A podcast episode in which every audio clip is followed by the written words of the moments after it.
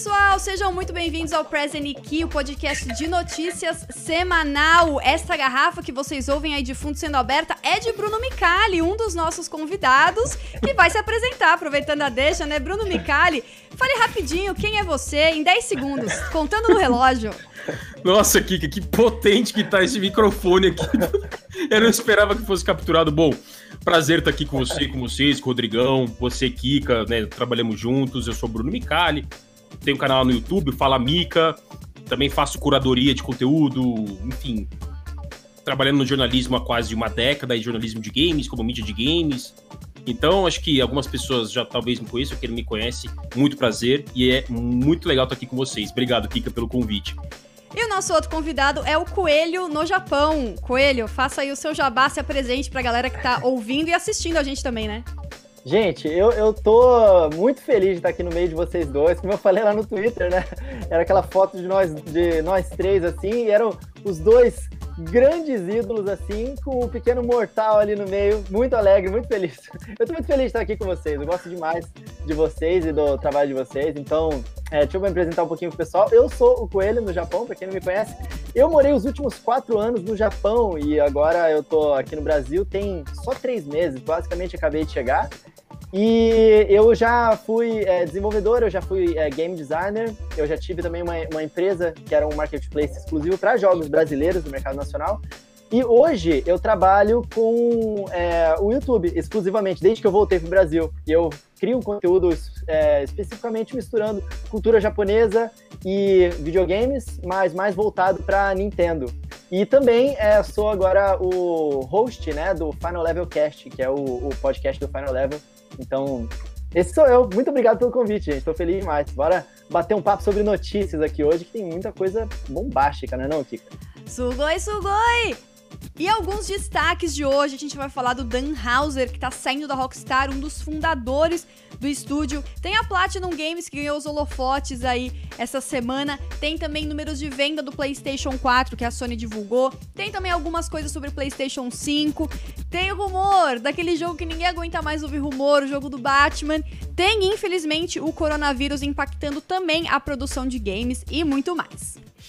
Começar com a notícia que o Mika tá louco para falar aí sobre que é a saída do Dan Hauser, um dos irmãos Hauser da Rockstar. Uh, segundo o anúncio oficial, ele já estava afastado desde o outono do ano passado, é outono aqui do Brasil, né, do ano passado, e agora ele vai sair de vez da empresa no dia 11 de março desse ano. Mika, Fala um pouco pra gente o peso do Dan Hauser, porque é os irmãos Hauser, eles são eles são os fundadores da Rockstar, são a alma do negócio, né? Exatamente. Você Puxa definiu... aí pra gente. Você já definiu perfeitamente, Kika, porque assim, a Rockstar sempre foi muito avessa à, imprensa de modo geral, né? Eles sempre foram meio fechados, você não vê muitas entrevistas com eles por aí, nem com o Sam e nem com o Dan. Eles não gostam muito de fazer isso, né? Não gostam muito de aparecer pra imprensa, em canais. Eles não são disso, eles são muito fechados. Então não sei se isso teve alguma natureza relacionada à saúde dele, pelo afastamento. E o anúncio foi feito de maneira muito estranha, porque ele apareceu no relatório da Take-Two né? Não é que houve um posicionamento da Rockstar. Olha, Dan Hauser está saindo. Foi uma coisa meio discreta que apareceu no relatório, então é como é como se obviamente, o público tivesse que saber, mas não saber com alarde. Só que óbvio que vai ter alarde, principalmente para quem conhece a indústria e sabe bem a importância deles, porque esses caras não somente participam dos negócios, como eu comentei agora há pouco, mas eles participam da parte criativa com muita, muita força. Eles escrevem a história e a linha de. O Dan, especificamente, ele escreve a linha de diálogo dos jogos, principalmente GTA Red Dead Redemption. E todos Cara, os projetos da Rockstar são supervisionados por eles, né? Eu acho assim, esse, é, esse, essa forma de anunciar, eu inclusive acho que é justamente para hum, porque talvez a saída dele tenha de fato alguma, alguma consequência negativa, né? Certo, eles fizeram assim meio low key para não alardar também os investidores, esse tipo de coisa, para o pessoal não Exatamente. começar a especular que os jogos vão ter algum tipo de problema daqui para frente. Né? Sim. Né? Sem, sem, dúvida alguma, eles tiveram assim, é, ficou muito claro para mim o intuito deles minimizarem a forma como isso poderia reverberar no mercado, no mercado deles, como os acionistas, né? Então, sem dúvida, as ações devem ter caído, mas não tanto quanto poderiam cair se houvesse um anúncio com mais barulho. Porque todo mundo já começou a especular, ah, o GTA 6 não vai ser a mesma coisa, não vai mais ter bully, muito possivelmente não vai mais ter bully anyways, mas enfim, é, é, não vai mais ter Red Dead, Red Dead, Redemption do jeito que era, né, porque realmente esses caras peitam é, é muitas coisas burocráticas que existem para fazer jogos tão polêmicos, né? Essa é a magia da Rockstar, criar polêmica em seus jogos. E esses caras batem no peito e falam, vamos fazer isso. O Dan, ele escreve as linhas de diálogos, né? E polidos, né? Assim, o nível de, de detalhamento que eles se exigem dentro da Rockstar é muito grande. E normalmente esse tipo de mão de ferro, assim, é das pessoas que têm a maior paixão, dos criadores, do pessoal que quer ter o orgulho de lançar aquele produto. É lógico que não dá pra gente dizer que as outras pessoas que estão lá dentro não vão manter isso. Mas se claro. um dos, dos caras que iniciou ali, ali tudo tá saindo, né? Vocês acham que a saída dele foi voluntária? Porque a história da saída dele é um pouco parecida com a do Leslie, ben Leslie Benzes, é. que saiu em 2016. Foi o mesmo tom o comunicado. Foi assim: ah, ele já tava em um ano sabático e resolveu que não vai voltar pra empresa, não vai voltar mais. E depois, quando ele processou a Rockstar, ele falou que não teve nada a ver, que ele quis voltar pro trabalho e quando ele foi voltar, o cartão de acesso dele não, não, não abria a porta, a senha não, é. não, não logava no e-mail. Falou que o cara foi meio expulso da empresa. É, o Dan Hauser é um pouco diferente, porque ele tá com o irmão dele lá, né? O Sam Hauser. Vocês acham que foi uma saída voluntária da parte dele? Ou você acha que daqui a um tempo talvez a gente descubra que ele foi meio assim. É, como é que o pessoal fala? Voluntariamente obrigado a sair? É, foi convidado a se retirar. Olha, eu, eu, é só puramente especulação. Eu vou até falar primeiro porque eu acho que o Mika ele vai ter uma coisa mais profunda para dizer, mas a Rockstar ela estava passando por algumas polêmicas em termos de, de produção, né, de funcionários reclamando, de é, crunch, né? De crunch, Sim. é, exatamente. Então, eles eles estavam sofrendo algum tipo de backlash, né? Um, de rage nas, nas mídias sociais, só consigo falar essas palavras em inglês. Eu acabei de chegar do Japão, gente, dá um desconto aí.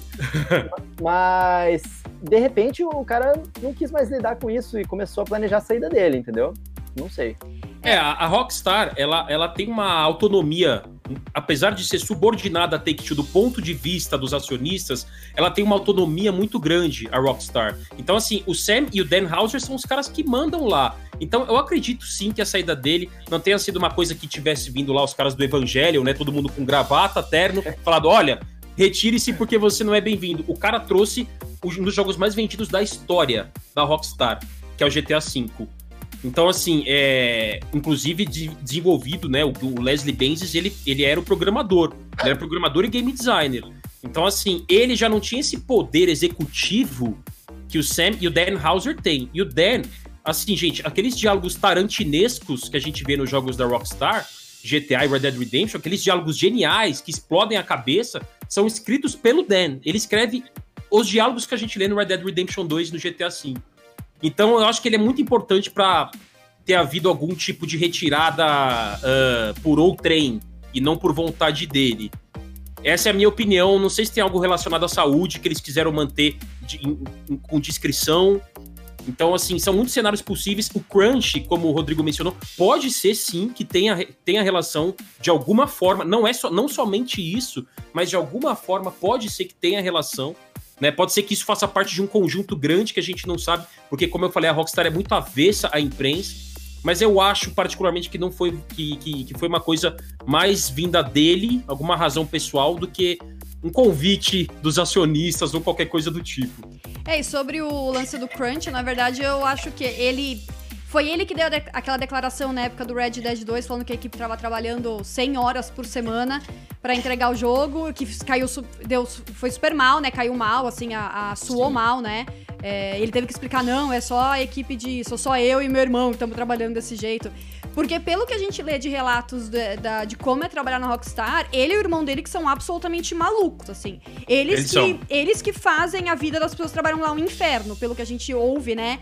Falar da, da Rockstar. Parece que teve relatos na época do. Não sei se é do Red Dead 1, que eles. Os funcionários tinham que ir lá no final de semana, nos finais de semana que eles estariam lá, porque eles queriam ver que as pessoas estavam fazendo hora extra, mesmo que não precisasse, assim.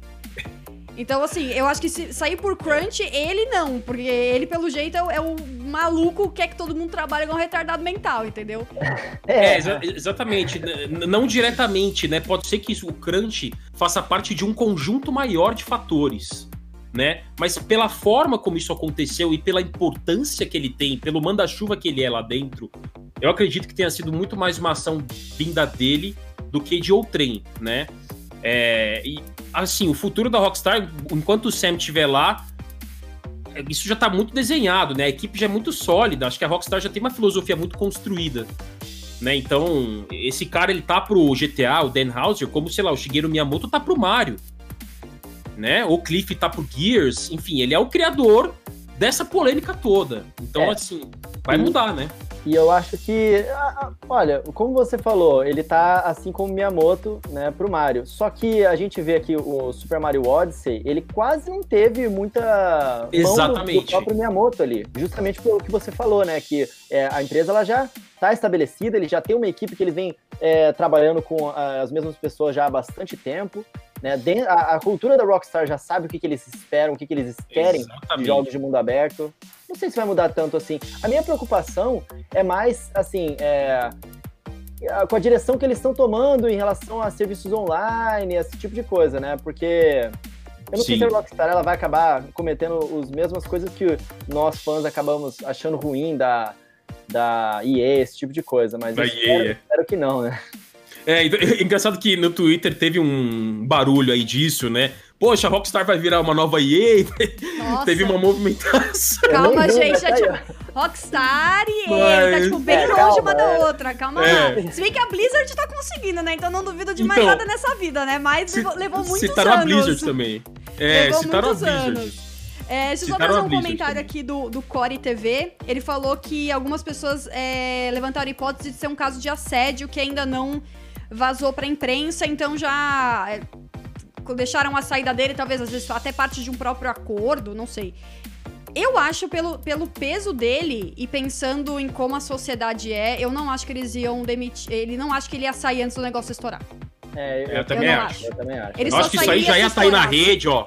Já ia estar tá estourando isso aí agora, se fosse. É. Né? Eu também acho que só ia falar mas... se ele fosse tivesse estourado. Fiquei triste com a notícia, mas se for por causa de uma coisa negativa que ele tenha feito, o universo uh, se encarrega das coisas, né, gente? Vamos ver. Eu acho que não. Eu acho que foi saúde, minha opinião, meu palpite.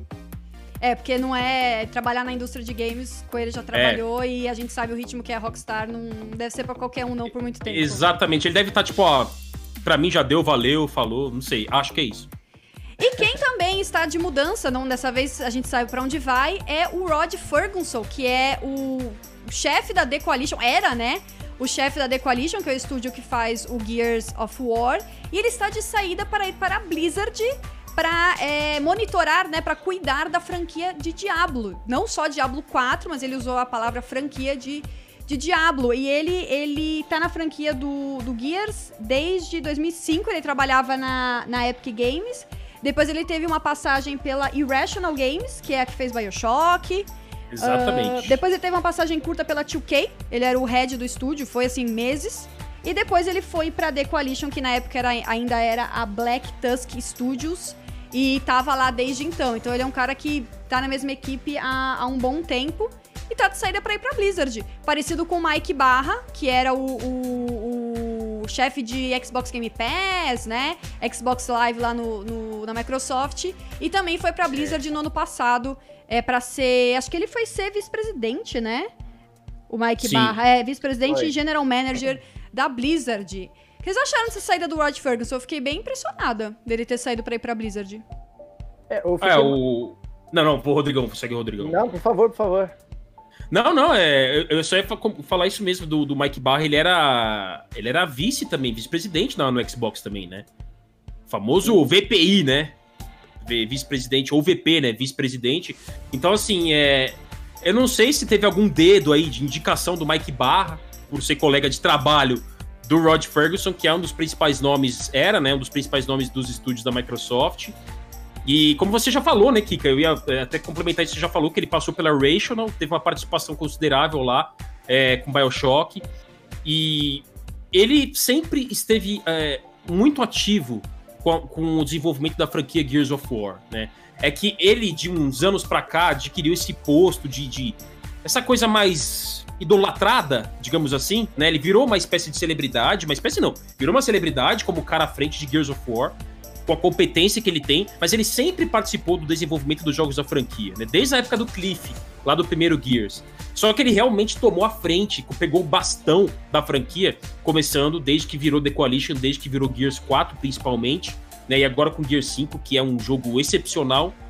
E é uma pena, é uma pena porque a gente espera que, como a gente comentou agora há pouco, eles têm uma equipe sólida, eu acho que eles têm uma equipe sólida formada para tocar o desenvolvimento, assim, mas essa coisa, por exemplo, de ter um protagonismo feminino, ter a Kate Dias lá, que virou a protagonista do Gear 5, é muito o dedo do Rod aí, viu? É muito o dedo do Rod Ferguson aí, então eu espero que isso continue com a saída dele. Porque ele tá colocando uma filosofia de pensamento no Gears of War, que é uma, uma franquia meio brucutu, né? o design americano, né? Aquele design americanizado, tudo os caras fortão, bombadão. Então ele tá colocando essa. tá implementando um tipo de filosofia muito interessante e mais inclusiva nos jogos do Gears, a partir do 5 principalmente. Eu espero que continue assim, mesmo com a saída dele, que, que isso fique, que esse legado fique lá e vá para os próximos da franquia, né? Menos brucutu e mais humanizado, né?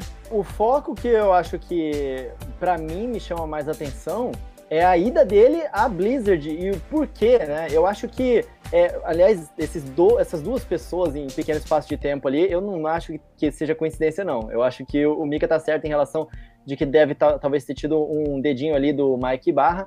E a Blizzard, ela com certeza ela tá se preparando aí para a nova geração. E esses caras eles estão completamente dentro ali de, um, de, um, de um meio ali do, do Xbox que tá dando o pontapé inicial, né? Então, eu acho que a ida deles para Blizzard é a Blizzard querendo entrar agressiva agora em 2020 e nos próximos anos na nova geração e a Blizzard, apesar dela ter passado por muitas polêmicas aí nos últimos, no, em 2019, né? É, eles estão fortemente expandindo para a China ali. Eu acho que eles vão querer fazer é, produtos que sejam de uma qualidade que dê para dividir, é, enfim, o que eu tô querendo dizer é que eles precisam ter produtos fortes no Ocidente, né, trazendo esses caras com a nova geração. E eu acho que a Blizzard ela vai expandir cada vez mais também para produtos que façam é, sucesso nesses mercados, porque a Blizzard ela já teve uma um grande sucesso no mercado oriental, ali principalmente na, na Coreia, com o, o StarCraft, né? Uhum. E, e, eles recentemente tiveram essa, esse gosto também de dominar o mercado de competitivo agora no com o Overwatch, né? Esses últimos anos todos. E eu acho que eles estão sentindo que a, a reta deles está caindo, né? E esse cara ele tá chegando ali para fortalecer o, o, as coisas da Blizzard, né? Tá todo mundo entrando para fortalecer. E eu acho que a Blizzard ela vai querer aumentar a sua oferta de single player em termos de qualidade, mas eu acho que eles vão trazer alguma coisa também é, para bater de frente com as ofertas de League of Legends em termos de competitivo também.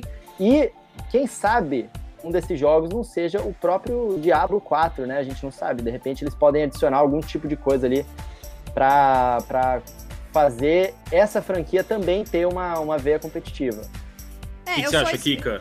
Eu só espero que ele não entre na, na Blizzard para seguir diretrizes que não são da cultura da Blizzard, sabe? Que é justamente. Não sei quem viu, mas eu fiz no meu canal um vídeo falando sobre erros da Blizzard ao longo dos anos. Fiquei mais irritado do que deveria no vídeo, confesso. Mas é porque a Blizzard vem. Ela vem mudando a cultura dela ao longo dos anos. Desde a fusão com a Activision. Demorou para aparecer, porque a fusão foi em 2007, né? E, e, sei lá, faz alguns anos que isso tem que isso tenha aparecido. E a, a, por um lado eu fico, eu fico feliz de ver que um cara como ele, Rod Ferguson, que entregou um jogo incrível que é o Gear 5, tanto incrível enquanto qualidade de jogo quanto qualidade técnica, é um jogo perfeito, ele não tem, não tem defeitos, o jogo em questão técnica. Né? É, é, eu adorei eu também, também, adorei. E ele é maravilhoso. Assim, eu, eu falo que quando um jogo roda muito bem no meu PC, eu sei que o jogo é bem feito, tecnicamente. Muito bem otimizado, né? Sim, ele é maravilhoso. É. é. E então, ver, saber que tem um cara que entregou um jogo desse calibre, não só sozinho, claro, né? Um cara que, que trabalhou num jogo desse calibre, indo pra Diablo 4, do jeito que a gente tá com medo da Blizzard, desse, por esse lado me deixa feliz. Mas por outro, eu não sei se ele vai entrar com diretrizes de, de da, do executivo da Activision para tentar implementar uma cultura diferente dentro da, dentro da Blizzard, entendeu? Não que ele, ele tenha uma cultura prejudicial à Blizzard, mas às vezes como ele vai, foi contratado por pessoas que já não são da mesma cultura, não sei que, que caminho, que, qual a diretriz que ele vai ser obrigado a seguir lá dentro, né? É, são muito inter... os, os dois pontos que vocês trouxeram são muito interessantes. O Rodrigo falou, o Coelho falou do, do reforço, né? Essa questão do reforço. É igual no mercado do futebol, no mercado da bola, né? O grande reforço que a Blizzard está tendo aí agora com o Rod Ferguson, Mike Barra já há um tempinho, e agora com o Rod Ferguson, que vai participar mais ativamente da parte criativa, né? Porque o Mike Barra é um cara mais de negócio, né? O Mike Barra sempre foi mais de negócio, ele também participa do criativo.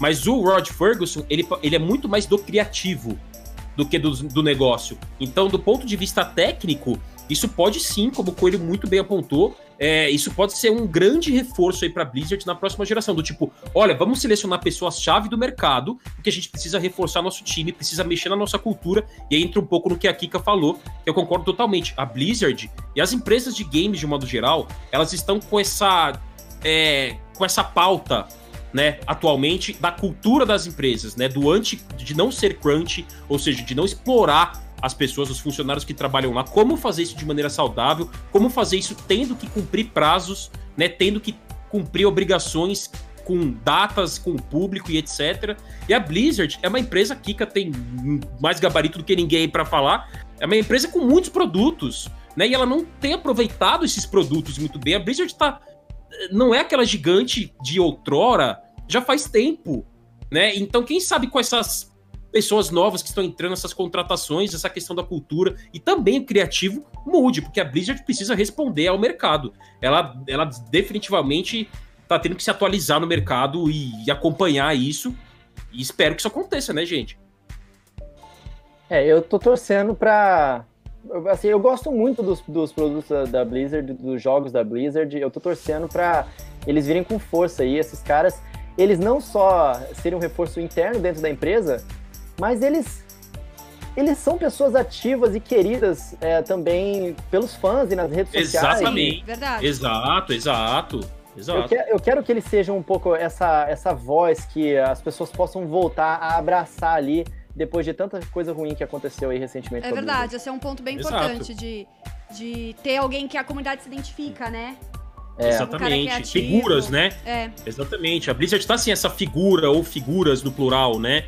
Então, acho que é importante ter esses reforços para que é, exista uma identidade, um elo muito maior com o público, tanto o público das antigas, talvez seja o seu caso, né? Que você já acompanha a Blizzard há bastante tempo, enfim, quanto a galera nova. A Blizzard precisa pensar em abraçar a galera nova. Acho que isso tá sendo a parte que ela tá pecando bastante. O Overwatch ela conseguiu bastante isso, mas também já esfriou depois, né? Então não tá conseguindo se manter com o gráfico lá em cima, né?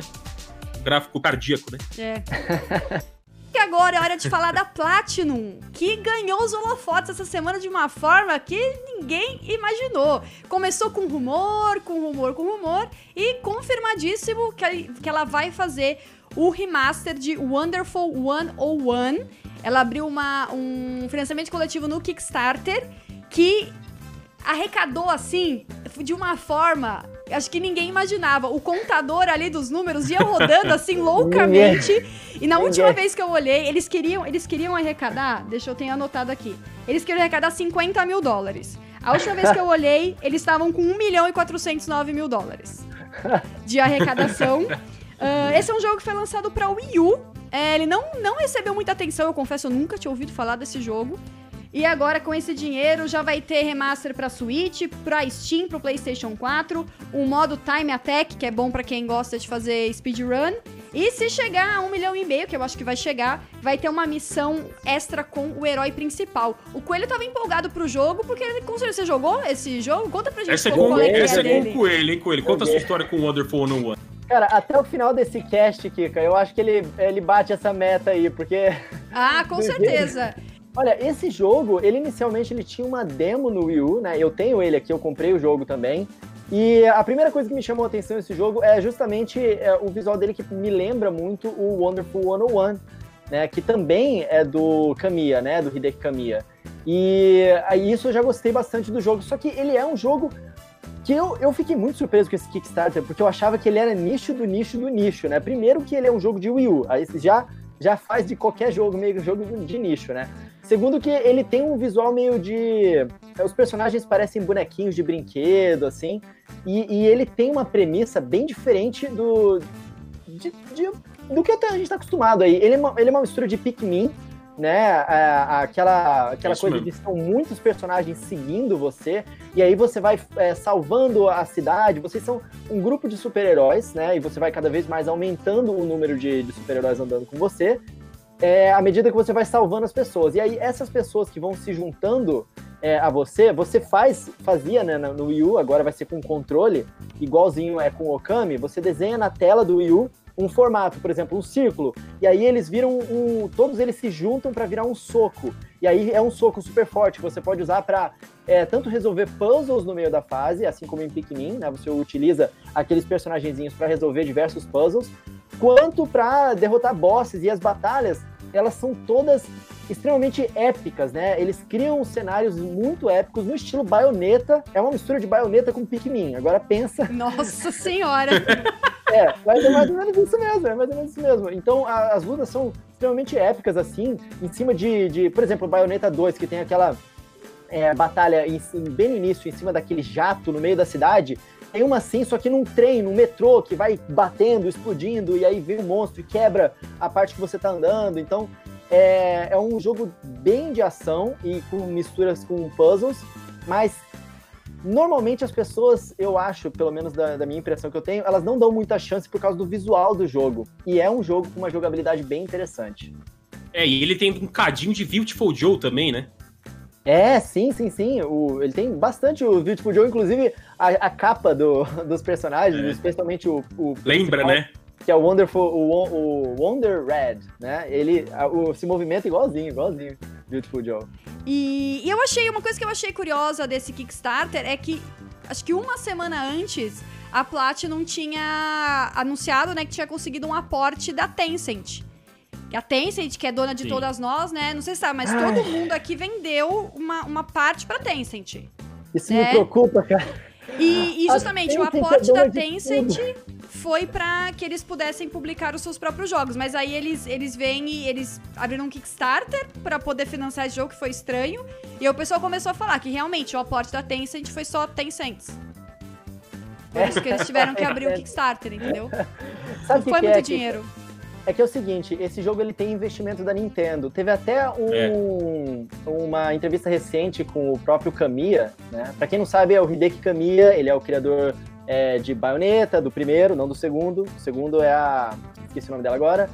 É, e ele também é de Okami, Beautiful Joe. E é aquele cara que bloqueia todo mundo no Twitter. E, é, o Kamiya é um cara polêmico. Inclusive, uma das recompensas por apoiar no Kickstarter é ser bloqueado pelo Kamiya. É, nem precisava ser uma recompensa. Então, mas se você quiser, se você quiser ser bloqueado de graça, é só twittar pra ele em inglês. É, é, só, é porque... Ele dá um fala, hi, né? Kamiya, I love you. Bloqueado Pronto, na bloqueado. hora. bloqueado. na hora. E ele deu uma entrevista recentemente falando assim, ó, sinceramente, eu não sei porque que a Nintendo permitiu que a gente lançasse para as outras plataformas. Mas eu acho o seguinte, lá internamente, eu imagino que eles devam ter chegado para a Nintendo falando assim, olha só, Nintendo, a gente gosta muito desse jogo, é um jogo que é, é, é não sei se vai ter potencial para ser lançado, mas então a gente quer testar, tentar nas outras plataformas, porque ele é um jogo querido pelo, pelo Kamiya, ele é um jogo querido pela, pela Platinum, porque foi um projeto que eles conseguiram financiamento para fazer, né? A Platinum ela é uma empresa praticamente independente, assim, ela vai conseguir investimento das empresas, é, das, das publicadoras, para conseguir fazer os seus jogos autorais, né? Então eles conseguiram isso e lançaram esse, esse jogo no Wii U e eu acho que a Nintendo pegou e falou assim: olha, a gente pode até deixar, mas é, vamos ver o que, que, vocês conseguem provar aí que o público realmente vai querer. Aí a gente faz um ratatá aí no, no, nos royalties que vocês tiverem e relança aí no, no Switch e vocês ficam com o lucro aí das outras plataformas. Eu acho que teve alguma coisa assim, entendeu? É curioso porque com essa mesma tônica. Até hoje ou ontem, é, a Platinum falou que o Astral Chain, que é um baita jogo, um dos melhores do ano passado, pro Astral Chain chegar às outras plataformas, só depende da Nintendo. Entra muito no que você acabou de falar aí, Coelho, porque você vê, o Astral Chain é um jogo que teve até talvez Talvez não, teve muito mais barulho do que o Wonderful 101 teve na muito época. Mais, muito mais. Muito mais, né? É um jogo que tem várias misturas ali que funcionaram muito bem. Teve uma super. Teve até gente que falou que ele foi injustiçado na TGA, que ele poderia ter recebido mais indicações, mas enfim. Eu adorei e acho muito legal. De repente ele chegue a outras plataformas, de repente até com um upgrade aí é, gráfico, enfim, no PC, no Play 4, no Xbox, quem sabe. E para que mais pessoas possam jogar, porque o Astral Team é maravilhoso, né? Então, mas a Platinum tá realmente caminhando muito para esse para esse caminho de se tornar uma publisher barra developer, né? Ela já colocou isso nos últimos relatórios dela, é um dos grandes objetivos dela. Né? Então, pode ser que no futuro a gente veja a Platinum como developer barra Platinum como publisher também, né? É, esse é o primeiro jogo, né, que eles estão que eles vão desenvolver e publicar até no, no vídeo, que é um vídeo maravilhoso do Kickstarter, inclusive, se você não assistiu, assista. Nesse vídeo, o Kamiya, ele fala que é o primeiro jogo que eles vão publicar é, eles mesmos e por isso também que eles precisam da grana. E a outra notícia relacionada a Platinum é daquele outro jogo que o povo não quer deixar morrer, o povo não quer deixar embora. Não, o famoso não é, supera, né? Não supera, não que Eu é Scalebound. Só que não dessa supera. vez o negócio ficou mais incendiário ainda, né? Ficou, pegou mais fogo, por quê? Porque a Platinum disse que ela adoraria lidar com Scalebound. Porém, a propriedade intelectual é da Microsoft. Ou seja, ela jogou a bucha pra Microsoft. Ela falou, Microsoft, se você quiser, eu quero, entendeu? Ela falou que ela gostaria muito, mas a Microsoft que é dona do negócio e que tem que decidir. Mika, fala um pouco aí de Scalebound. Você, você chegou a jogar... Ele ficou jogável em alguma E3 que você foi? É... Na E3 de 2014, se eu não me engano, tinha algumas estações de jogos lá no espaço da Microsoft e tinha Scalebound sim, assim, tipo, em duas estações. Tinha Você Scalebound jogou? jogável. Eu não joguei, eu não joguei nesse ano, porque se nós soubéssemos que teria esse conteúdo. é aquela se coisa. o que ele ia virar, né? Se nós soubéssemos o futuro e o destino dele, se nós conseguíssemos prever o destino de certas coisas, a gente poderia regredir, voltar no tempo e fazer acontecer. Mas eu não cheguei a jogar. Na época ele nem tava assim curioso que ele ganhou esse o Scalebound tem essa história curiosa, ele ganhou esse status de idolatria depois do cancelamento. Como tudo que acontece, a gente aprende a valorizar mais ainda depois que se perde, ou depois que é cancelado, ou o que quer que seja. Então, claro que sim, eu acredito que ele seria um jogo ótimo, excepcional. Acho que ele traria um baita diferencial pro catálogo de jogos do Xbox. Acho que ele traria sim. Então ele continua tendo sim esse status de um jogo, um grande jogo que infelizmente foi cancelado, mas talvez essa, essa idolatria subiu muito mais do que teria subido. Então eu não cheguei a jogar, mas assim, é, sempre tava cheio as estações de jogos. Eu lembro que nesse ano eu testei o Crackdown 3, se eu não me engano, porque ele teve um momento de imprensa, depois ele sumiu, né? O Crackdown 3 sumiu, aí ficou aquele rumor de que foi, não foi cancelado, não foi cancelado. Aí ele voltou à imprensa, voltou às holofotos e acabou sendo lançado. É, não testei o Scalebound nesse ano, mas eu acho que assim, toda vez que eu vejo notícia de Scalebound, gente, me sinceramente, me bate uma preguiçinha. Ah, não. Assim, a preguiça no sentido de, gente, passou, já foi, né? Vamos. Sabe quando você lê no título Scalebound? Eu acho que seria brilhante, seria maravilhoso se ele voltasse, mas, gente, tem muita. O mundo segue adiante, né? Acho esse que... jogo ele se recusa a sair das notícias, recusa. né? A verdade é essa. É, é de isso. Tempos em tempos ele volta, né? Ó, eu vou falar aqui então o outro lado da. Ô, ô, ô Mika, você tá com preguicinha e eu sou daqueles caras que ficou tipo assim, não, porque ó, eu tô desfalcado aqui em casa. Eu tenho o, o, PlayStation 4 que eu jogo, eu tenho os videogames da Nintendo. Mas o meu computador é um Mac e eu não tenho um Xbox. Então eu tenho. Eu, eu sou um pouco desfalcado com as, as coisas da Microsoft. E eu fiquei muito no hype para poder comprar um Xbox por causa do Killer Instinct, aí também por causa Legal. do Sunset Overdrive. E aí, a hora que eles anunciaram o Scalebound, eu falei assim: agora acabou, System Seller para mim, eu vou comprar o Xbox. E aí, cara, ah, não, cara, eu não supero, cara. O jogo parecia ser muito da hora, cara. Ainda mais sendo da Platinum, que eu sou meio fanboy da Platinum também. É, sem dúvida, é, sem dúvida. Ele e... traria é, esse ar diferente, esse line-up diferente, né? É, e ele. E quando você olha os jogos da Platinum e, e olha para ele, que tá, é que tá passando aí no trailer, ele é um jogo muito diferente do que a Platinum faz, né? Muito, muito Completamente diferente. diferente. O... Porque ele, ele ia se aventurar por um, uma espécie de mundo aberto, né? Não que a Platinum não tenha feito isso, porque o Nier Automata tá aí para mostrar que mundo aberto a Platinum sabe fazer também, né?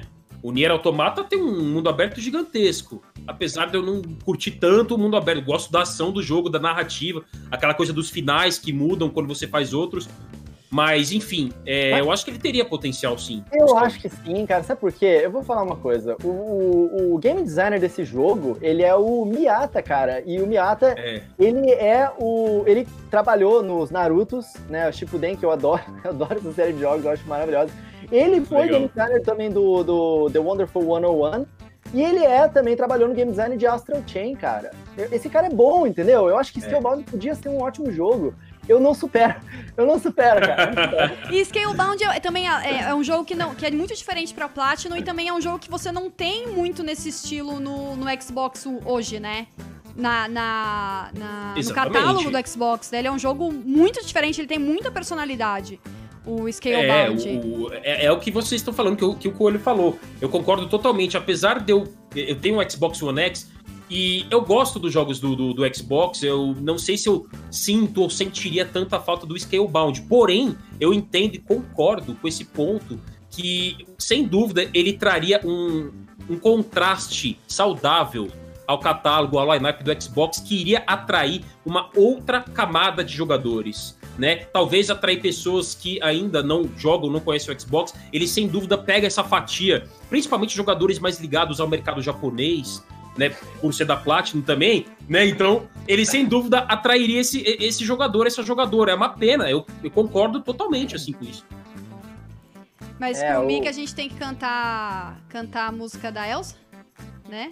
Let it go! Let, let it go! Let it go, né? É isso aí, com o Scalebound. Mas é que, é, acho que foi mim... a primeira vez que a Platinum falou do Scalebound e deixou claro que a bucha, o negócio não é com ela. Por ela, ela faz. Ah, mas é porque a pressão também dos fãs, né? Uma hora eles tinham que se pronunciar. E tem um outro jogo, aproveitando aqui, que também se recusam a deixar embora. Esse eu tenho uma preguiça desgraçada que é o jogo, o tal do jogo novo do Batman. Desde Nossa. que eu entrei na NZN, todo evento que vai ter é, é XO19, é Xbox Inside, é PlayStation Experience, é E3, é Gamescom, é Game Awards. Toda véspera de evento tem o rumor de que dessa vez anunciam o jogo do Batman. Quando não é o do Batman, é o jogo do Super-Homem da Rocksteady, entendeu? É um dos dois. E aí. Olha. Esse rumor do jogo do Batman se reacendeu nesses dias porque um fulano, na verdade não é um fulano, foi um site, Geeks Worldwide, sem fonte alguma, a fonte, vocês sabem qual é a fonte, eu não vou falar aqui porque eu sou uma pessoa educada. Arial, fonte Arial. Fonte Arial. Arial ou Times New Roman? Ele deu, ele tá deu mais, detalhes. Essa aí tá mais pra... É, Comic, Sans. Comic Sans. e Ai, aí, o que, o, o, que, que, ele, o que, que ele falou? Ele falou o quê? Ele falou que vai ser um jogo, o jogo do próximo jogo do Batman, segundo esse site, vai ser um reboot da série Arkham. Não vai ser uma continuação. E vai ser feito pela Warner, Bo Warner, Warner Bros. de Montreal. Ah, não vai ser uh, feito pela Rocksteady, não. né? Ele vai ser anunciado esse ano, segundo o rumor. E a Rocksteady, na verdade, vai lançar um outro jogo do universo da DC para a próxima geração, que não é Super-Homem, segundo esse rumor. É, deixa eu só dar o, o, fato aqui, porque assim, esse jogo do, do, do, Batman, eu não sei porque as pessoas põem na cabeça que ele realmente existe, porque não tem nenhuma coisa concreta que diz que ele existe. Nada, a única nada, coisa que nada. rolou foi um negócio. Assim, a galera consegue, tipo, pegar coisa e transformar em certeza de uma forma. É, nos 80 anos do Batman, a, w, a WB Games Montreal, que teoricamente, pelo rumor, é quem estaria fazendo o jogo, ela tweetou é, um, um, vídeo de homenagem aos 80 anos do Batman. E nesse vídeo tinha uns, umas imagens estilo Jequiti, assim, sabe? Umas imagens nada a ver. Piscando.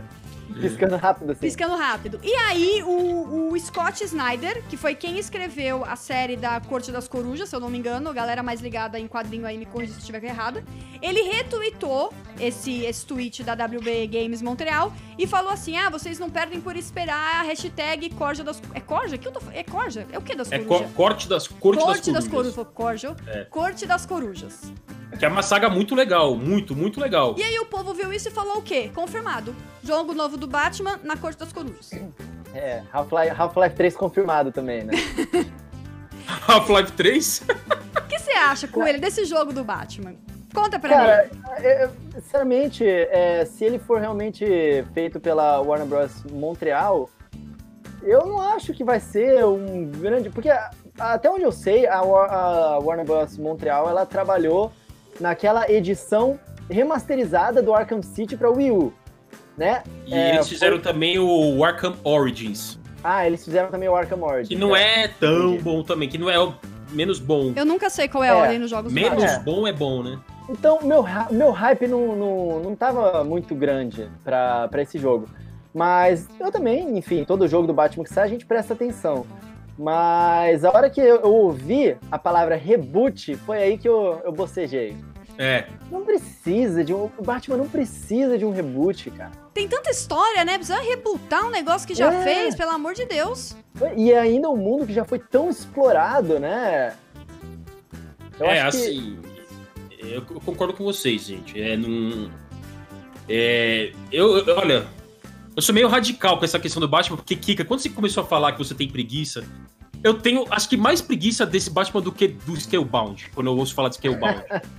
Meu Deus, eu não aguento. Olha, quanto tempo, Kika? A gente lá no Voxel. E a gente falava, três anos, já não sei quantas é três que a gente via esse rumor. Não, que vai anunciar na conferência da Microsoft. Não, que vai anunciar na conferência do PlayStation. Não, que vai anunciar. Meu, eu não aguentava mais. Eu, assim, eu peguei um bode da franquia por causa desse. Olha como a imagem de algo se desgasta no ser humano quando a gente ouve falar muito, muito, muito, muito, muito, e aí a empresa começa a, se achar a última bolacha do pacote. E desculpa, a Rocksteady é boa, é ótima, mas não é a última bolacha do pacote, vai. Né? Não é o último estúdio sensacional do mundo, né? Também é um grande estúdio, né? A, a Rocksteady especificamente, né? Porque a Warner Montreal fez o Arkham Origins, que apesar de ser aí não muito querido pelos fãs, ele, me, ele mecanicamente é muito legal. Mecanicamente, ele é muito legal. Só que dentro da cronologia Arkham não ficou tão legal. Então, ainda por cima, o rumor é que vai ter reboot, não tem a menor necessidade, que o jogo, a franquia nem é antiga. Segundo, segunda razão, a Warner Montreal estaria à frente desse projeto, não a Rocksteady, porque a Rocksteady está em outro, que supostamente é a Corte das Corujas. Então, assim, gente, eu simplesmente estou esperando um Batman novo se for anunciado legal, mas assim, o meu hype para Batman assim tá zero, desligado assim a chave. Se for anunciar, se for anunciado, eu vou ficar aliviada que pelo amor de Deus, eu vou parar de ter que falar sobre isso. Todo evento que tem, a gente tem todo bingo de E3, em todo, toda conferência é. de colocar essa porca desse jogo do Batman. Anuncia logo, pelo amor de Deus, acaba com o nosso sofrimento. Fala logo que jogo é esse. Todo bingo é fogo, é todo verdade. Bingo. E tem uma outra coisa muito legal, que é o Phil Spencer, que botou uma foto. Na verdade, não foi ele que pôs a foto, né? Foi a galera da The Initiative, que é aquele uhum. estúdio novo, super promissor da. Vou até botar aqui a foto. Super promissor do, da Microsoft Studios, né? E ele está jogando um jogo da, Initi da The Initiative. A The Initiative, pra quem não lembra, é aquele estúdio que pegou só gente fera do mercado. Pegou gente de God of War, Tomb Raider, o diretor de Sunset Overdrive tá lá, gente da Naughty Dog. Então, assim, é só galera de peso. É, estou. É, é, como você falou, né, Kika? Esse é o estúdio mais caro de todos os estúdios que estão sob o guarda-chuva da Microsoft, né? O The Initiative é o panteão. Ele é o estúdio mais caro. Então, como você citou, tem gente da Crystal Dynamics, né? Que trabalhou em Tomb Raider, tem gente da Santa Mônica, trabalhou em God of War. Tem gente da Rocksteady, olha lá aí, só porque a gente acabou de falar no demônio. É... tem gente eh, de muitos, eh, de muitos setores importantes da indústria, Sunset Overdrive. Então, assim, é um estúdio caro, com pessoas. É, tem gente da Rockstar também. O cara da Rockstar, eu tava tentando. Eu vi a notícia. Eu, eu tava pegando as notícias, eu vi. Mas eu lembro de ter dado. De ter visto uma notícia de que ele tinha saído. E tava voltando pra Rockstar. Não sei porque eu tô com isso na cabeça, mas eu não achei essa notícia. Mas que É, não, seja, não, foi- é isso que vai mudar o peso do, que o estúdio tem, né? Mas. É, ele, é- ele é um. é, foi uma. Foi um. Eu não esqueci. Eu não me recordo do nome dele agora, mas ele foi um dos designers do Red Dead Redemption 2. Um cara importante, envolvido na parte de direção de arte também. É, daqui a pouquinho a gente pode até olhar para trazer o nome específico da pessoa, mas é um estúdio caro, a Microsoft está investindo muito dinheiro nele. E assim, esse projeto a gente espera um AAAA, assim, É, 4, é, 5 As, né? Era isso que eu ia falar. Assim, eles É. estão hypando pra ser um Exato. grande carro-chefe da, da nova geração em geral, né? Do, do Exatamente. Series. É, eles, eles mesmos hyparam essa, essa história de vai ser mais do que triplo, triplo A, né? Vai ser quádruplo A. De tão caro que vai ser esse jogo. É, a gente não tem muita pista, né, do, do- de, de, de que, que vai ser, mas eu não tenho dúvida que para um jogo ser tão caro assim, ele vai ser um jogo gigantesco, de mundo aberto, com muita interação, para combater o, o Cyberpunk, que vai sair esse ano também. Então, tá- tava falando aí que a gente não tem pista, né? Do que, que é o jogo. Mas o pessoal olhou ali a foto e falou o quê? A foto. Pô, olha o reflexo do olho do, do- do óculos do cara, né? Vamos olhar o reflexo dele. E aí, Nossa, o, o meu. Da Zoom, né? O meu, o meu seguidor lá no. Twitter, o Doug Loran, lá no Twitter, ele, ele fez isso e aí eu vou mostrar pra vocês o que, que é que tem lá no óculos dele. Agora eu tô Ali até embaixo, curioso, porque eu não tô ó. vendo Abre a live aí pra tela. vocês verem o que, o que que é que tem ali embaixo, ó. Tem um azul do tom do Sonic. Não, ele colocou o- a mulher do Perfect Dark. Refletida Ah, nos óculos. Eu não sei qual que é o nome dela, eu não joguei Perfect Dark. Cara, é. ele- Joana. Joana Dark, é, Joana Dark. Joana Dark, então. Joana Só que, Dark- é. só que não Dark igual a Joana Dark histórica, é Dark de escuro mesmo. Ah, tá.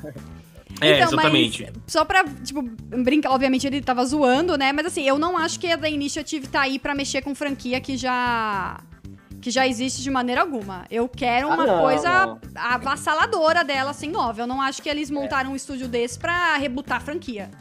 É, não, certeza. Isso aí vai ser um- uma IP nova pra chegar arrebentando a boca do balão em todo mundo. Também É, acho. e, e assim, é- é, lembrando que a Microsoft, às vezes muita gente tá cogitando aí Fable, Fable. Eu acho que um Fable estaria nas, na minha opinião. A gente tem que lembrar que a Playground, que faz a série Forza Horizon, tá com um RPG de mundo aberto em desenvolvimento há pelo menos uns três anos. É, faz tempo já que tem essa história, né? Já faz tempo e esse já foi anunciado, assim, estamos com um jogo de RPG em mundo aberto em desenvolvimento.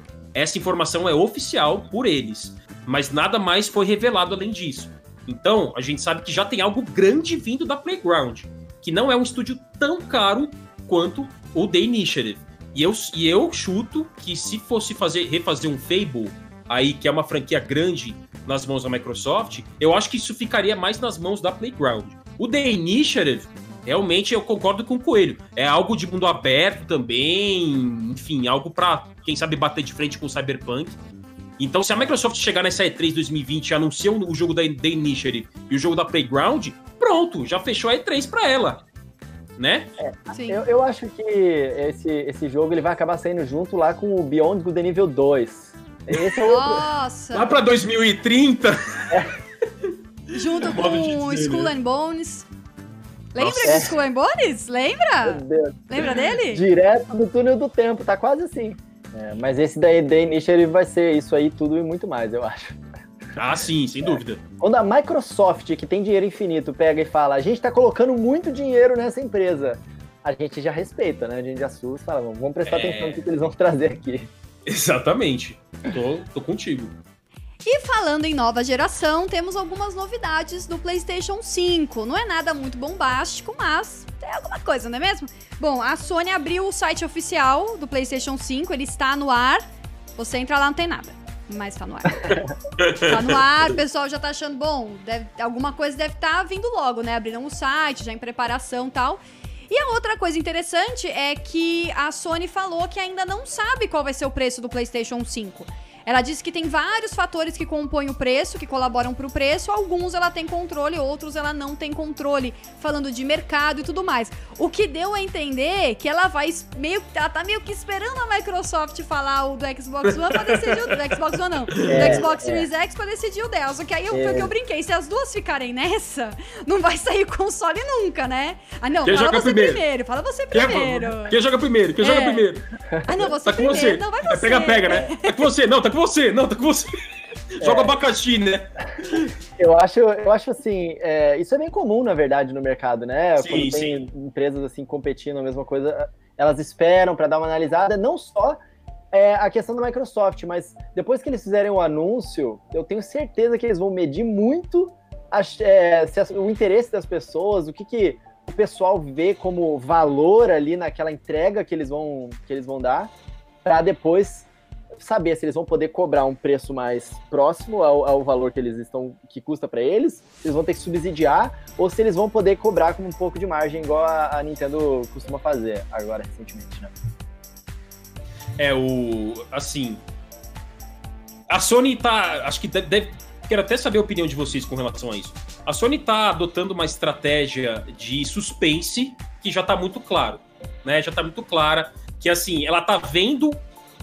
Né, gente? A empresa. As empresas sabem o que elas fazem. Elas sabem montar estratégias. Então, assim. é, não é preciso ser nenhum expert, nenhum bam bam bam para ver que ela já está ciente de todo esse burburinho que está acontecendo em todas as redes sociais, porque as pessoas estão especulando. E especulação é tudo que uma empresa gosta. Às vezes negativa também funciona, porque fale, fale mal ou fale bem, mas fale de mim.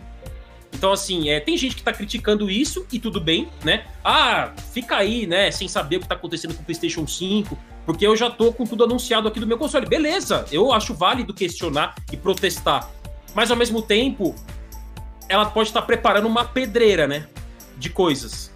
Pedradas de coisas. Então, de repente, ela chega de uma vez já com preço, com design, com visual, com a data para antes do que se espera, quem sabe outubro, como já pintaram alguns rumores recentes. Horizon Zero Dawn 2, teaser de God of War 2, o remake de, de Demon Souls. E aí, velho? Sabe? Vem com alguma coisa de Infamous, de repente alguma coisa de Sly Cooper, alguma coisa de Ratchet Clank. Se ela vier com essas pedradas, é a força da Sony. A gente sabe que a força da Sony é essa. É em jogos, as franquias single player dela são as- é a força da Sony. Isso é a grande força da Sony, né? A Sony sabe ser protecionista com as suas franquias, como a Disney é com as franquias dela, como a Nintendo é com as franquias dela. De repente, se a Sony vem com alguma coisa super bombástica, eu acho difícil. Mas um Horizon Zero Dawn 2 a gente já sabe que tá em desenvolvimento, né? A Guerrilha já falou isso.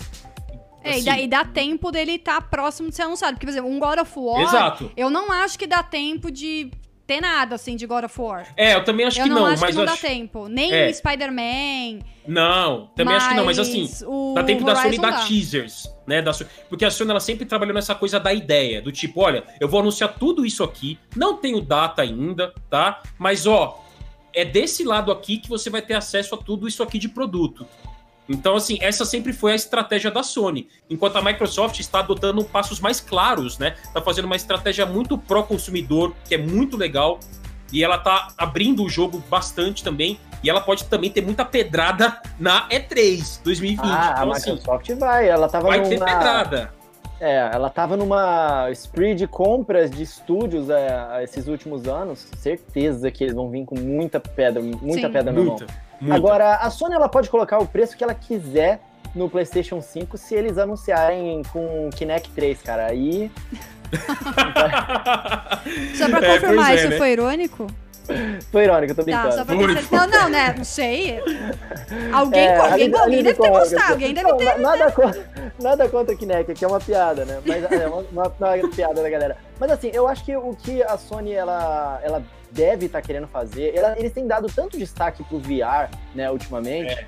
Nos últimos anos, que eu acho que eles vão fazer mais ou menos igual a Microsoft fez ali no início da geração é, do Xbox One, né? Que eles lançaram junto com o Kinect. A Sony ela deve ter, talvez querer oferecer algum bundle que venha já com o, o VR, porque eu acho que a Sony ela tá com muita vontade de dominar o mercado de VR na casa das pessoas. É, a Sony, ela, ela tá acreditando ainda, né, bastante na, na tecnologia, é, ela tá fazendo essa aposta, como o Coelho já falou, é, já faz pelo menos duas, é, duas, dois anos, né, que ela não tava na E3 do ano passado, mas na E3 do ano retrasado, ela anunciou uma porrada de coisa em VR, e no State of Play, que é o novo formato de anúncio dela, ela também tem mostrado, então ela tá apostando, né, tá, tá consistente no VR, não sei como é que estão os números para ela de vendas, se estão muito satisfatórios, pouco, médio, mas é, ela tá apostando ainda na tecnologia até onde der para ela ir, com o VR, já que ela apostou nisso, em fabricar e gastar dinheiro com isso, ela vai, né? É um produto dela, né? O PlayStation VR. É, ela é, é. a última esperança da galera de console, né? Porque o Phil Spencer já falou que não não é o interesse da Microsoft, não é com VR. E eu entendo completamente eles. Eles estão focados, que a gente vai até falar disso agora, eles estão focados em outras coisas pro futuro de jogos, né? Não é o VR. O, a Nintendo também não, não, não é a cara da Nintendo um negócio desse. Eu não... Exatamente. Menos ainda, né? Menos ainda. Da, da, Nintendo é o VR se você montar com as suas ah, próprias Ah, sim, mãos, se você né? montar, tudo bem. É. É, acho que vai sempre ser essa coisa, vai, vai, sempre ter essa alternativa. A não ser que daqui a 5 anos, 6 anos, ó, hype, hype em VR acabou, já deu uma miada, é isso aí, a gente desencanou do PlayStation VR e valeu, muito obrigado por tudo. Assim como foi com o Kinect, ó, muito obrigado por tudo, Kinect, você foi importantíssimo para a indústria, né? Foi importantíssimo. Sim né? Assim, de, é, definiu aí paradigmas muito importantes e beleza, é, não, não tem problema às vezes certas coisas acabarem, né? As pessoas às vezes falam que, ai, não, que isso. Gente, foi e muito obrigado por tudo, né? Acabou o tempo do Kinect, pode ser que acabe, eu acho que vai acabar o tempo do VR um dia. Eu acho e muito obrigado. Muito, eu acho que ainda tem bastante o que ser explorado tem, no, no tem, VR, muito, cara. Ainda muito, não tá muito. 100% o, o VR. Vai demorar para começar a enjoar, acho que vai longe ainda também. É, eles ainda não lançaram um verdadeiro Sword Art Online mesmo, né? Que você coloca mesmo capacete em é. É bem... um, Bla um, Black Mirror, né? Que você coloca lá o Striking Vipers. O dia que lançar Striking Vipers não. aí, aí a gente chega no, no, no áudio. É verdade, aquele episódio da quinta temporada, né? Da é, Nossa. É bem bizarro. Nem, co nem começa a falar comigo desse episódio aí. nem começa. E teve, essa semana também teve uma fala do Phil Spencer, que eu até quero falar dela aqui, porque acho que muita gente interpretou um pouco errado, assim. As manchetes falaram que o Phil Spencer disse que a Sony e a Nintendo não são concorrência, a concorrência é a Amazon e a Google. Né, ele deu uma entrevista é, e falou isso. E na verdade, assim, só pra gente começar já esclarecendo, ele falou que elas não são a concorrência para o futuro. Né? Ele quis dizer assim, no futuro, a gente vê que as, as concorrência, a concorrência vai ser a Amazon e a Google pelo lance do, do cloud gaming, né? Que ele falou, ah, a gente está investindo no Azure, né, no cloud gaming faz muitos anos. A Sony e a Nintendo, elas podem tentar fazer isso também, mas ele diz assim, a gente já saiu na frente, a gente tá mexendo nisso há muito tempo e elas não, né? É que pegou meio mal porque a galera interpretou que ele tava falando que agora, assim, tipo, ah, não, agora não é a concorrência. Não foi isso, né? Ele quis dizer pro, é. pro futuro, né? Que no futuro ele vê essas como as concorren principais concorrentes do Xbox pelo plano que o Xbox tem pro futuro, né? A cara do meu. É, eu, eu, tenho duas coisas a dizer sobre isso, né? A primeira é que tá virando comum os executivos falarem isso, né? O Red, há um tempo atrás, também falou a mesma coisa é, antes dele sair da Nintendo, ele falou assim: ah, nossos concorrentes verdadeiros não, é, não são as outras plataformas, é o tempo de entretenimento é, dos jogadores. Seja se a pessoa está assistindo o Netflix, seja se ela vai ver televisão ou jogar outro console, eles estão competindo pelo tempo da pessoa. Mas esse, esse, é, isso que ele falou, eu acho que reflete muito mais é, os fãs eles entenderam como eu acho que isso vai ser para o futuro da Xbox, mas eu acho que o que ele quis dizer era em relação aos negócios da empresa. Porque a Microsoft, a gente já vê que ela está expandindo é, não somente nos serviços é, de, de cloud, esse tipo de coisa, mas ela está investindo também em infraestrutura para as outras empresas né? A, a, gente vê a Nintendo, rumores da Nintendo fazendo parceria com, com a Microsoft, é, rumores da Sony fazendo parceria com a Microsoft. É, a Sony tem, a ela tem dela. parceria, ela fechou uma parceria ah, é? com a Sony, com a Microsoft do Azure, né? É, é não tem necessariamente aprofundar, né, nas parcerias. Né? É, não Isso, tem necessariamente é. a ver com, com, com a divisão de games, mas ela fez uma parceria com dos servidores, né, o Azure. Isso. E a Amazon, ela é justamente a empresa mais conhecida, assim, no mercado por infraestrutura desse, desse tipo de coisa. Então, eu acho que é isso que ele quis dizer mais. Não é que eles vão competir porque o, no futuro a, a, Amazon e o Google ser, vão ser tão grandes em games que eles vão competir, a marca Xbox vai competir. Eu acho que é mais nesse, nesse sentido da tecnologia, de como a empresa vai captar uh, o dinheiro e continuar sobrevivendo aqui para frente. É, o, o, Coelho trouxe um ponto interessante aí, que eu refleti agora aqui enquanto estava escutando. É, os executivos, as empresas de modo geral, eles cada vez mais desconversam ao falar sobre concorrência. E o que é desconversar? é falar isso, né? É não apontar o dedo. Ah, o Xbox tá fazendo de tal jeito e o PlayStation tá fazendo de tal jeito. Não, eles falam, como você citou do Red, não, é o tempo de jogo, né? O Phil Spencer, não, é o número de dispositivos onde estaremos oferecendo nossos produtos, né? Eles estão sempre com esse papo, com esse discurso mais voltado aos negócios e ao mercado do que a citar concorrências. Acho, acho um jeito elegante de escapar de possíveis aspas que vão ser reproduzidas em manchetes depois de um jeito errado às vezes e eventualmente acaba acontecendo por tabela, né? É, mas como a Kika também apontou, isso que o Phil falou, ele estava falando, o contexto era cloud gaming, era sobre nuvem que eles estavam falando. Então não é que ele gratuitamente chegou e falou: olha, PlayStation e Nintendo não somos concorrentes, e sim Google e Amazon. Eles estavam falando sobre nuvem. E nesse campo, e no futuro também, obviamente que esses são competidores para o negócio que a Microsoft quer oferecer, são competidores de muito peso. Porque a Microsoft com o xCloud, com o Project xCloud, ela quer realmente revolucionar no sentido de poder jogar, da gente poder continuar um Forza que a gente estava jogando no, na TV, no computador, no celular. Então é muito ambicioso e nesse sentido, realmente são nomes de peso que a Microsoft vai ter que olhar e falar como a gente vai fazer nesse sentido. Não que a PlayStation ou a Nintendo tenham deixado de ser concorrentes, né? É uma coisa acho que subentendida por todo mundo, né? Eu acho que os fãs, eles querem demais que haja essa, essa concorrência. Né? A gente tem. Claro. Não é? A, a, a, gente tem essa, essa coisa de pegar e escolher um time, né? E torcer por ele, né? Ah, me tira fora dessa. Me tira fora dessa não, aí. Não necessariamente em, em, em, coisa de briga, assim, mas assim, você gosta de Xbox, você quer que o Xbox. De se, ape de se apegar a uma marca, né? Mais, né? É, isso é comum, isso é comum. Eu acho que a, essa frase dele acaba virando polêmica justamente por causa disso, porque as pessoas querem que exista essa concorrência. E olha só, eu acho que esse assunto de cloud gaming ainda é um assunto que muita gente torce o nariz, né? Muita gente, especialmente aqui no Brasil, não tem muita fé nisso, é. né? É, mas eu vou falar, eu, o Nintendo Switch ele é um console que ele é conhecido por ter um chip de Wi-Fi é, fraco, né? E mesmo assim, quando eu joguei é, o Resident Evil 7 via Cloud Game, eu até fiz um vídeo sobre isso, eu fiquei muito impressionado, tanto que rodava bem, era bem instantâneo. Então, claro que eu estava morando no Japão e isso é, lá é muito. É, o servidor fica mais próximo, as condições são muito mais, melhores, né? E tá, tá longe da realidade do Brasil ainda.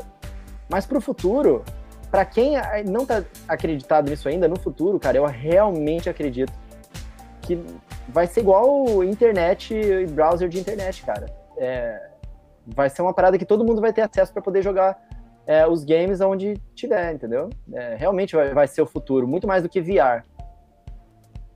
Sim, Concordo. Sim. É, e ainda mais aqui, né, no Brasil. Na né? Kika, talvez num outro podcast, a Kika, sei que ela tem opiniões sólidas e boas Sim, também eu sou sobre defensora, eu sou Google Stadia, é, Cloud é... Game. Eu tenho até vídeo no meu canal falando do, do Stadia, eu sou defensora, eu sou paladina é, do Stadia. A Kika é do meu time, aqui é hashtag Team Stadia, né? Mas, pelo menos, mas infelizmente o Google tá fazendo umas cagadas, mas não vamos, de, de, vamos sair muito do tema aqui, porque a gente já passou do tempo. Um dia eu consigo fazer esse podcast 45 minutos. Temos mais duas, dois, dois assuntos legais aqui para comentar. Quer dizer, um não é tão legal, mas vamos comentar. A gente tava falando de futuro, vamos então voltar para o presente, falando de PlayStation 4, que a Sony divulgou os números né, de vendas e atualizações do último trimestre. O PlayStation uhum. 4 fechou uh, 108,9 milhões de unidades mandadas para as lojas até dia 31 de dezembro. É, 6,1 milhões foram só nos últimos três meses. E uh, esse foi o trimestre do PlayStation que teve menos vendas desde o seu lançamento. O que é esperado, né? A gente, o Mika até fez um post sobre isso, né, no Twitter. É esperado por conta da geração. E a receita da divisão PlayStation caiu 20% uh, ah, no, no, trimestre.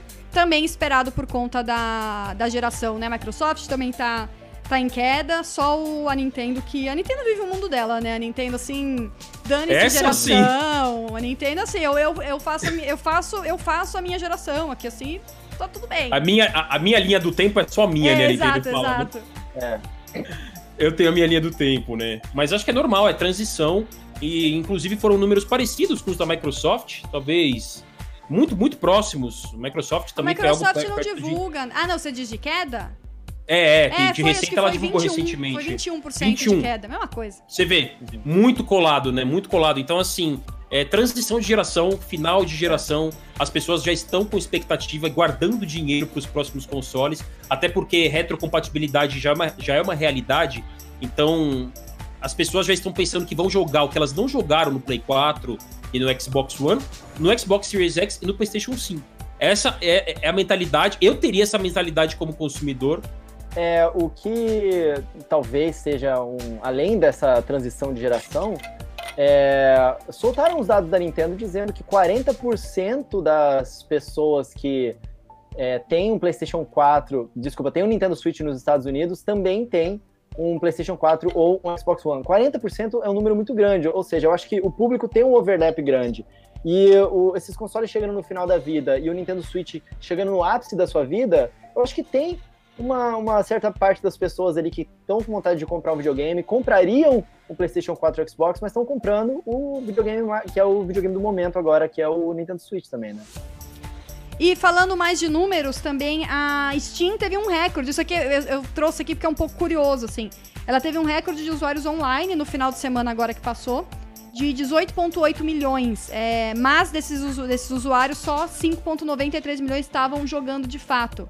E uma coisa curiosa que o, da- o Daniel Ahmad, que é o meu insider favorito do Twitter, porque ele fala É, coisas inteligentes e faz piada Ele sem é graça junto. Ele faz umas piadas, né? Ele falou que ele que- faz gráficos. É. Ele falou que esse pico coincidiu com o último dia do Ano Novo Chinês. Então, né? Nossa. E também com as pessoas estarem meio que fechadas em casa por causa do coronavírus. E que tudo isso colaborou na visão dele pra que tivesse o pico, porque tem muito mais chinês em casa e a pessoa tá em casa, não tem nada pra fazer. Ela, ela entra na Steam. Isso foi assim, uma suposição dele, né? E falando do nosso amigo coronavírus, que não é amigo de ninguém na verdade, é um- o coronavírus ele já, já vem impactando muito os esportes. Muitas ligas foram adiadas por causa dele, foram pausadas É, por ligas, causa do né? coronavírus. É. E agora o jogo The Outer Worlds, pro Switch, a versão dele foi adiada indeterminadamente. Ele ia sair agora dia 6 de março, mas tem uma equipe é, de um estúdio Virtus, chama Virtus, o estúdio, ele tem unidade na China e esse estúdio tá ajudando no porte. E o Uhum. pessoal da. Ai, caramba, como é que é o nome do estúdio? A P. P- do, do The Outer Worlds? Esqueci o nome. É a Obsidian. Não, não é a Obsidian que postou, é Ah, a, a Publisher. Bom, A publisher é a. esqueci o nome. Meu Deus. Tem problema. também. É, ela falou que Peraí assim, que tá- eles estão todos bem, não tem, não tem nenhum problema com ninguém no escritório, mas que eles não estão podendo trabalhar. Eles não- o escritório tá fechado, eles não estão podendo ir trabalhar. É a Private Division. Isso, Private Isso. Division, essa mesmo. É. Então eles falaram que tiveram que adiar o jogo porque não- eles não vão conseguir entregar a tempo por conta do coronavírus. Você tava falando, Miga, que tá tendo problema de distribuição por causa do Também. coronavírus também? Tudo que a gente consome, gente, que a gente vê na nossa frente, muita coisa é da China. Então, assim, é... isso tá impactando em toda a indústria. Não só eletrônico, né? É, muitas coisas, muitas coisas. A, a China, ela interfere. O mercado nacional aqui, o que a gente produz aqui, obviamente que nada disso vai ser impactado, mas qualquer coisa que tenha um resquício de importação que venha de fora, e principalmente eletrônico, então, assim, tomara que descubram logo uma cura, um- uma É. vacina. Se esse coronavírus continuar do jeito que tá, eu acho que essa aqui que é apenas a primeira de várias notícias que a gente pode ter afetando é, produções de jogos e etc, campeonatos. E É, foi o nem que é eu a primeira, né? Já, já tiveram algumas já. É, a a primeira, assim, é exatamente é o princípio, né? Esse é apenas o princípio de uma série de notícias que a gente pode ter afetando, atra- afetando entregas de jogos, enfim. É, e muito mais, né? Jogos que estão para ser lançados aí nos próximos meses, a gente pode ver adiamentos e não relacionados à produção ao desenvolvimento, e sim por causa do coronavírus. Então não se surpreendam se ver lá um The Last of Us 2, um Halo Infinite, sendo adiado por conta disso. É, Ou pelo e- menos sendo atrasado em alguns países, né? É, e o que o Coelho falou é verdade. A gente não tá falando, tipo, a nossa, a pior consequência do coronavírus é atrasar, atrasar jogo, pelo amor de Deus, né? A- sempre tem a questão de vida humana e, e tudo isso que é o que tá em primeiro lugar. Essa é a, né, a parte mais terrível do, do Sim. vírus. Mas aqui, como a gente tá falando de games, né? A notícia é justamente essa que foi o primeiro jogo que eles falaram claramente, tipo, estamos adiando por conta do é, coronavírus, é, né? Exatamente, foi o primeiro em um jogo grande, importante, né? Sim. Que é o The Outer Worlds. Um jogo que teve o maior sucesso em 2019 e que agora vai chegar o Switch. Muito legal que quem tem Switch vai poder jogar, vai, vai ter que esperar. Que é indefinidamente o adiamento. Sim. Não é que, tipo, ah, foi pro final do ano. Não, é indeterminadamente. Ou seja, vamos esperar o coronavírus ser controlado e a produção voltar um pouco mais ao normal pra gente dar um novo posicionamento. E o Hugo Leon lembrou uma coisa aqui no, no chat, que eventos de games já foram cancelados. Se eu não me engano, teve um evento, eu posso, eu queria até que alguém confirmasse pra mim, a gente teve um evento em Taiwan, alguma coisa assim, teve algum evento que foi que foi adiado, alguma coisa assim, realmente por conta do do vírus. Como a gente tava falando, espero que eles encontrem uma solução, porque também eu sei que pelo que a gente vê, a vida das pessoas na China virou de cabeça para baixo, né? Então é isso, pessoal. A gente vai encerrando aqui porque a gente já passou bastante do tempo com as nossas notícias. Mica, muito obrigado por participar. com ele, muito obrigado. Já já vão fazer um seu jabá mais completo, mas quero agradecer o pessoal que ficou com a gente até aqui, seja ao vivo ou, ou ouvindo a gente pelo Spotify, Google Cast, Castbox ou plataforma que preferir. Muito obrigada mesmo. O podcast acontece toda a quinta-feira ao vivo no canal da Twitch às 8h30 da noite e depois na sexta-feira no mesmo horário ele entra nas plataformas de podcast. Mica, manda aí o seu jabá fala do seu, do seu curso para games. Eu não sei se, se ainda tá aberto as vagas, mas faz aí seu jabá. Imagina, gente, Kika, Coelho, foi um prazer muito grande estar aqui com vocês. Kika, muitíssimo obrigado pelo convite. E sim, o curso, né? O curso focado em produção de conteúdo em games, o Viver de Games, ele já está uh, em andamento, né? Um curso, um produto novo, inédito, que foi lançado no mês passado. É, porque a gente está em fevereiro, foi lançado em janeiro todos os cursos, se a gente olhar por aí, Senac, Senai, etc., não tem um curso focado em como produzir conteúdo legal sobre games. Então foi muita pesquisa, muitas pessoas envolvidas, né? Teve uma inteligência de agência por trás desse do lançamento desse curso. Foi algo grande. Eu vinha desenvolvendo, confeccionando é, esse curso há meses, desde agosto do ano passado, pelo menos. Então realmente foi um lançamento muito legal. A turma está fechada, agora as inscrições estão fechadas. Quem quiser entrar pode se sentir à vontade para entrar e olhar o site que é o www.viverdegames.com.br. Pode olhar tudo lá, mas as inscrições estão encerradas agora. A primeira turma fechou. É, ela está em andamento. A galera está curtindo muito e está sendo muito legal poder trazer é, muitas coisas diferentes que estão acontecendo lá dentro. Quem é aluno, de repente, estiver assistindo aqui, sabe do que eu estou falando. Muito bem. É, o Jabá, o Jabá, eu vou só complementar o Jabá aqui do, do Mika, porque eu acompanhei também. É, eu recebo os e-mails lá que você manda, Mika. Ah, legal, cara, legal. É legal. É, com é, muita qualidade mesmo. Vocês viram, todo mundo que tá ouvindo aqui, as contribuições do, do, do Mika nesse cast, o cara sabe muito, é bem legal mesmo. Parabéns, Imagina. cara. Fico feliz. Imagina, de... muito obrigado. Eu que maior prazer, prazer estar tá aqui participando com você. Pô, eu sempre vi o, o coelho, coelho, coelho em todo lugar. Falei, gente, eu quero participar de alguma coisa com ele. Quando a Kika falou que era você que ia estar tá aqui, eu fiquei mó feliz. Assim, então, obrigado, o prazer é todo meu, de verdade, cara. Isso aí, Coelho, faça o seu jabá. É, gente, olha, o papo foi muito legal hoje, né? Gostei, gostei demais. Espero que o pessoal que tenha ouvido aqui tenha gostado também. Estou muito feliz de estar aqui com vocês, são pessoas que eu gosto demais. É, e galera, se vocês gostam de Nintendo, o meu canal ele é bastante focado em Nintendo e eu crio um conteúdo com uma qualidade bem legal. É, espero que vocês gostem. Chega lá, é canal Coelho no Japão.